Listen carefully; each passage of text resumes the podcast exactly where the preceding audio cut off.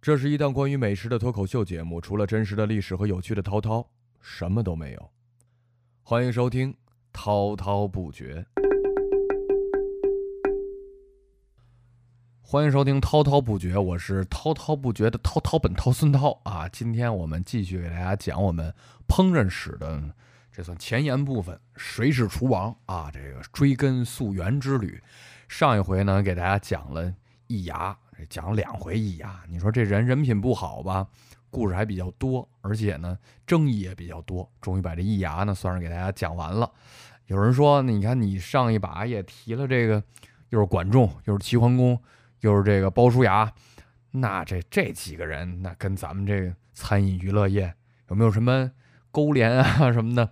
其实还真有啊，这个这点儿，咱们这节目的特点就是想到哪儿说到哪儿哈，想到这儿就给大家补充一句，说这个鲍叔牙跟咱们那个美食有什么关系呢？咱们现在都老吃这个鲍鱼，鲍鱼，鲍鱼从哪儿来的？哎，就是从鲍叔牙这儿来的啊，这是一种说法哈，说这个鲍叔牙呢特别爱吃这，过去他那时代还不叫鲍鱼，叫。叫炖鱼啊，那个盾牌的盾，那炖鱼。这鲍叔牙常说一句话，就是我这人生有俩爱好哈，一是食炖鱼，二是饮玲珑，一吃一喝。有人说，那你看你这么爱吃，那我们就把这个以后就命名到你头上嘛，是吧？就那你这姓鲍，那这以后就叫鲍鱼啊。所以这你看咱现在说到哪儿，这都得跟咱这。出场人物都不瞎出场，哪个都得跟咱这饮食界靠上点边儿啊！大家记住了，以后人说那吃点鲍鱼，得问问人家，你知道这鲍鱼怎么来的吗？啊，我给你讲讲啊，这鲍叔牙就喜欢吃鲍鱼啊。这人生两大幸事，一为食炖鱼，二为饮玲珑，所以这就叫鲍鱼。当时说这个管仲合着跟咱餐饮界没什么，跟餐饮界没什么关系，但是。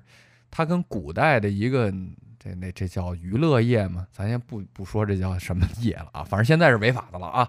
那个管仲呢，曾经为了增加这个税收啊，他是中国历史上第一个这个开妓院的人啊。所以啊，这个嗯，大家如果哪天走到一地儿，哎呦，看见这店里头供着一管仲的像，您首先要干的第一件事就是打幺幺零啊，报警。这肯定是一个那个非法的色情场所，但是在当时古代嘛，人家那时代它是一个合法的，现在不允许啊，我们得批判，得那个打击啊，得报警啊。好，这俩事儿算是一个小小的这个小插曲啊，给大家补充完了。今天咱接着讲这厨神，还有一厨神，这人也是 争议最多的一个，他叫詹王。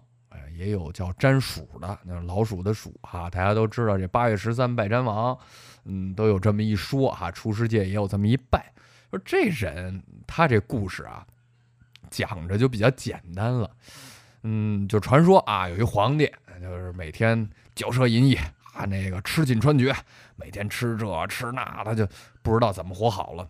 突然他就有一天，他就想问问说，你看我吃过这么多东西，那这个天底下。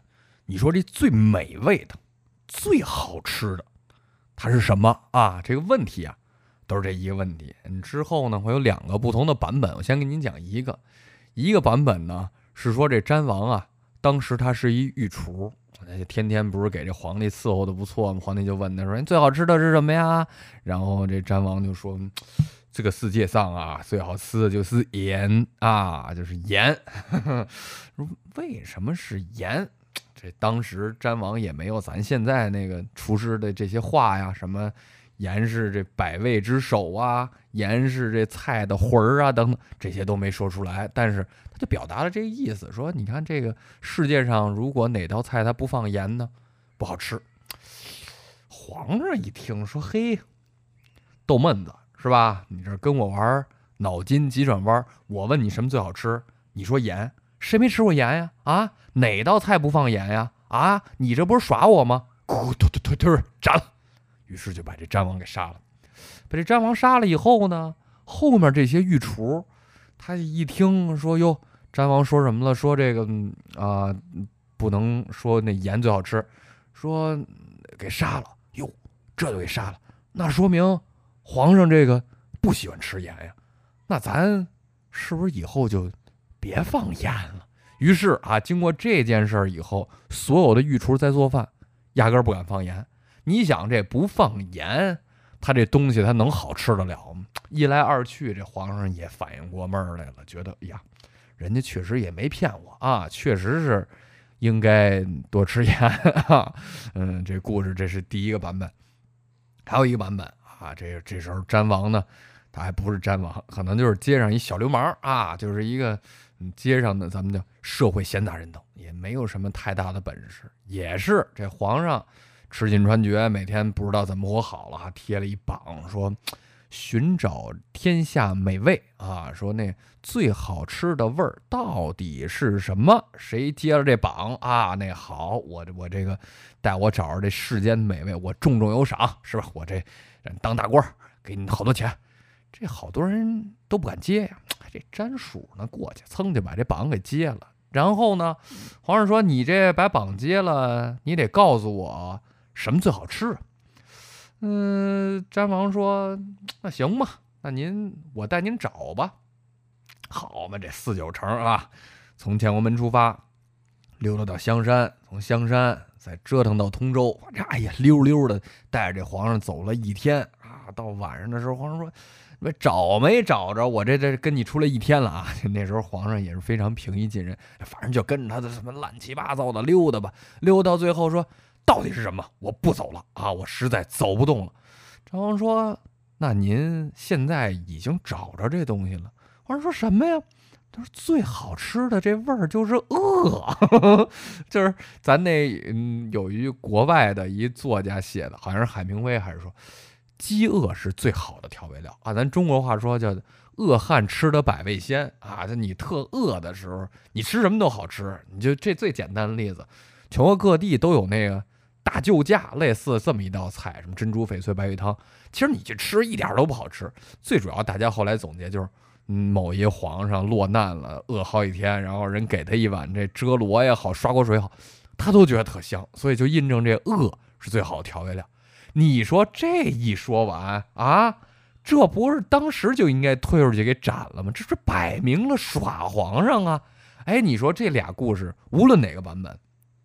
您现在听听，这詹王感觉都没什么真本事，要拜这么一个人呢，反正我是有点听不下去啊。但是这就是咱古代的，给大家讲过这，算是四个四大厨王。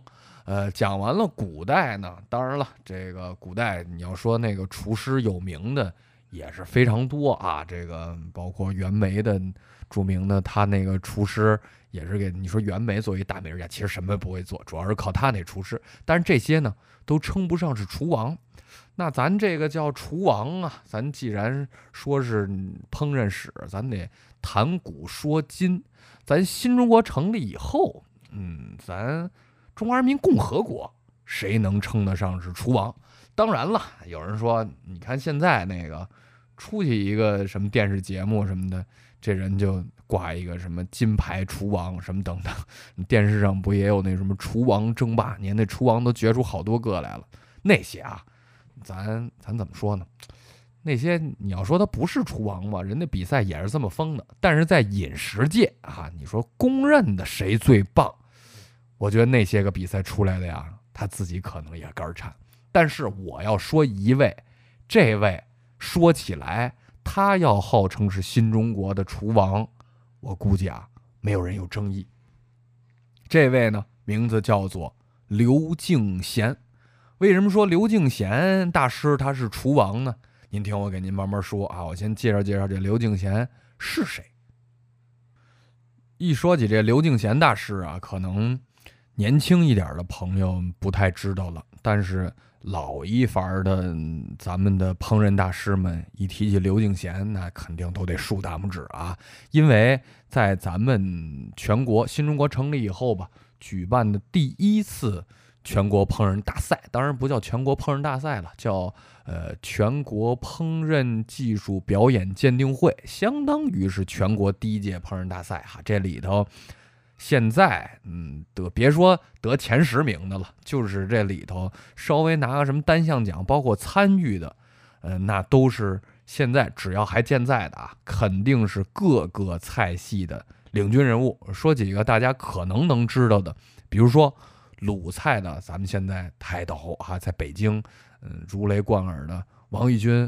呃，王老师啊，王大师，你说王义军谁？可能不是餐饮界，大家不知道啊。但是大家都知道一餐馆叫大董，大董先生是王义军的徒弟啊。还有咱们经常上电视的曲浩老师啊，也是中国名厨，也是王义军大师的高徒。包括经常在我们电台里出声的啊，牛金生牛大师啊，便宜坊集团的顾问。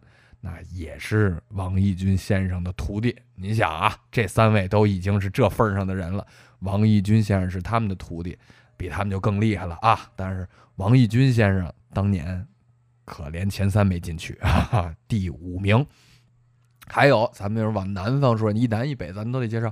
往南边说，现在咱们湖北菜啊，湖北菜现在叫楚菜，楚菜的领军人物啊，我们的这个卢永良卢大师。嗯，当年第十名啊，这其他的咱就不说了，因为当时那个水平啊，是一个省选一两个、两到三个人代表这个省去参去参加这个表演鉴定会。大家就想想，一个省里边能认可你选两个、三个人，那也得是非常非常厉害。即使不取名次，那在省里也是响当当的。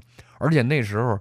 年龄跨度非常大呀！你想，呃，那里头有一位女厨师，当然可能已经六七十岁了。那你要说那个卢永良老师，卢老师当时二十多岁 啊，这年龄差距非常大。这一段以后有机会啊，我们也可以给大家讲讲这个表演鉴定会是非常精彩的一段，算是咱们国家厨师的一次华山论剑吧啊！当然，咱说回这厨王，咱们的刘敬贤刘大师。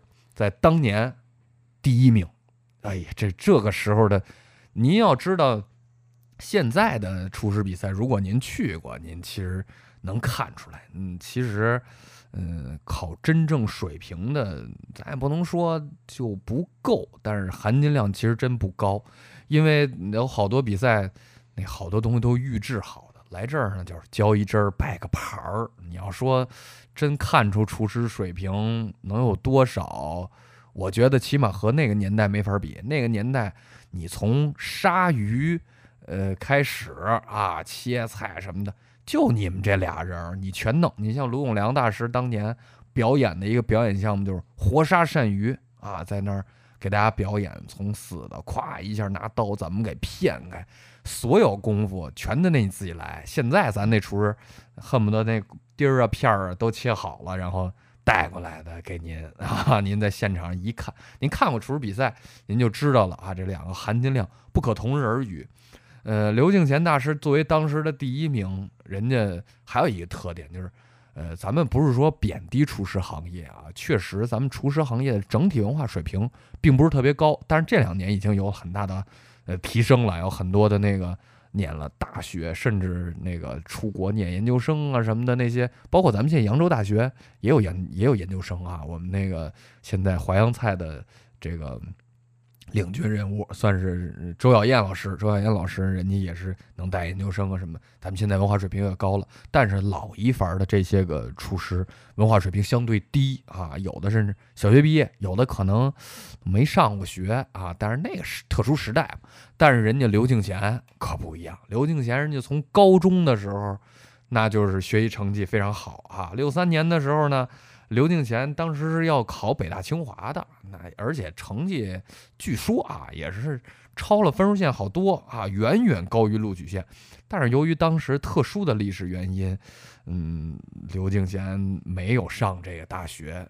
没上大学呢，你想他学习又好，深受打击呀，在家待了好多天，这感叹呀，说这命运不济啊，时代不公。但是正迷茫的时候，有朋友就告诉说，天天在家这么待着也不是回事儿，对吧？咱走出去干点别的呗。说你看，咱那辽宁省劳动局门口可贴告示了啊，这沈阳市中西餐高级培训班现在可招生了啊！你要不试试这个？刘敬贤一听，他一想，哎，这也行啊，因为我这从小我对烹饪我也感兴趣，而且我爷爷那曾经在轮船上做过主厨，那水平也是相当高啊。但是呢，父母说不行，孩子，你这成绩这么好，我们这指着你以后出人头地呢，你得学文化呀。我们不同意。但是啊，咱要说这厨王人也是有主意。不顾父母的反对，毅然决然的我报考，而且顺利就考取了啊！而且啊，到了这个厨师学校以后，你想文化水平又高，人家爷爷又是这方面的专家，也有基础啊，也有兴趣，一来二去的呢，哎，这学的就不错。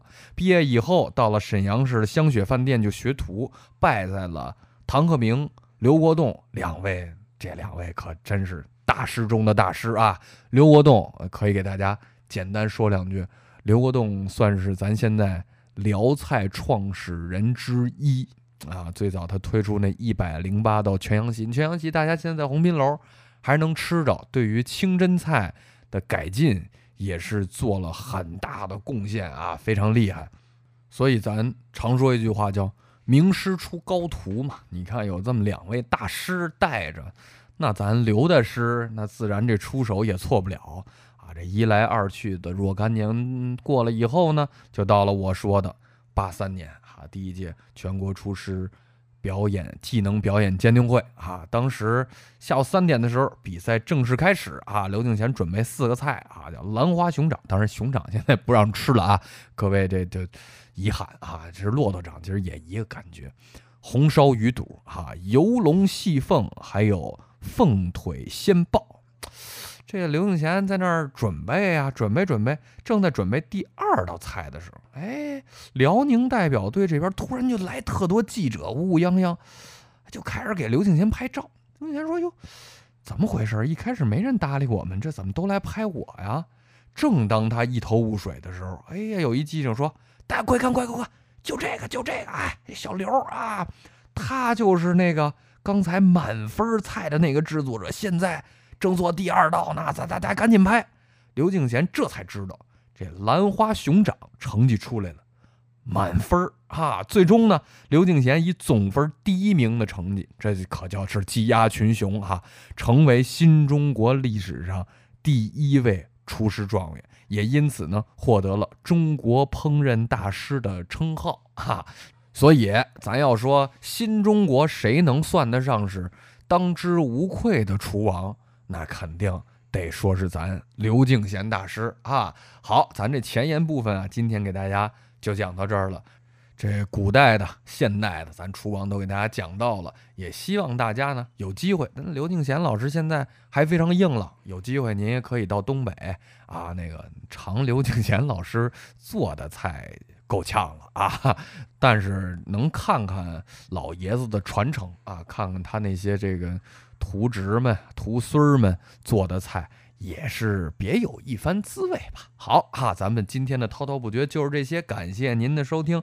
下一集开始，我们正式开始讲烹饪史啊。咱们第一期可能得跟大家讲讲大家非常感兴趣的，没有一顿烧烤解决不了的事儿。所以你看，古人其实没什么事儿，因为。可能天天烧烤。好，感谢您的收听，咱们下期见。